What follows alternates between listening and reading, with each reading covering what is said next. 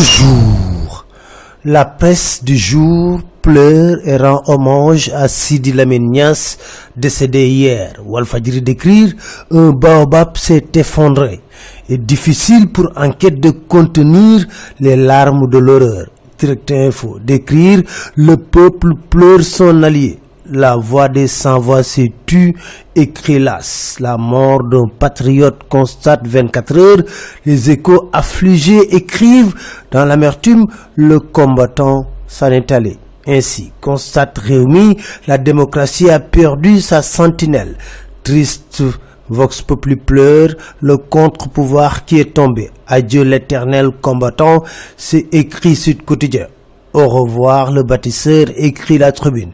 Dans des jeux de mots, l'observateur écrit Sidi, si dur. Un socle de la presse sénégalaise s'est effondré. Le quotidien écrit Sidi, fusil.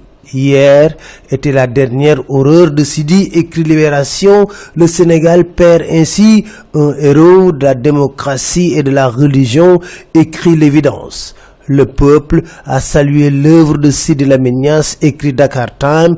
Il a accompli sa mission toujours à côté du peuple, que Dieu lui ouvre les portes du paradis.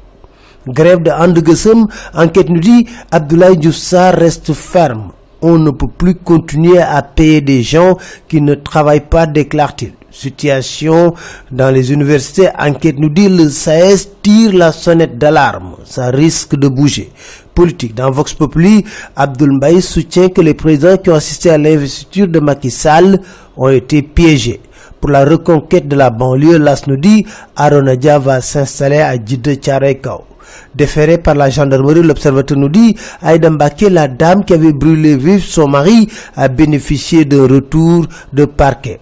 Médicaments frauduleux saisis à Touba, enquête nous dit Barasila a été condamné à 7 ans de prison. C'était tout.